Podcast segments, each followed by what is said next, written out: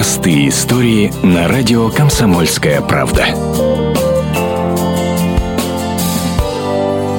Вот уж точно, то, что происходит в жизни, не придумаешь ни в одном кино. У сестер-близнецов Елены и Евгении из Иркутска свои малыши появились на свет с разницей всего в несколько часов. Хотя изначально медики ставили другие сроки. Через два месяца у меня сестра узнала, что она беременна после свадьбы. Но мы так за нее все обрадовались. Я не разрешала носить тяжелые сумки, берегла ее. Ну, через две недели после ее новости я узнала, что я тоже беременна. Сестры ходили к одному врачу и в одно время, затем вместе смотрели в магазинах детские вещи и решали, как назвать детей. Оказалось, что у Евгении и ее мужа Александра будет девочка, а у Елены и Игоря долгожданный мальчик. Когда я мужу сообщала новость о том, что я беременна, купила такие голубенькие сандалики на шнурочках, чтобы сообщить. Дала ему результаты УЗИ, а он читает какую-то ненужную информацию, ему надо прочитать всего лишь последнюю строчку заключения, беременность 6 недель. Я ему сандали эти голубые протягиваю, ну и все, и он начинает у меня плакать о том, что как бы я предугадала о том, что у меня будет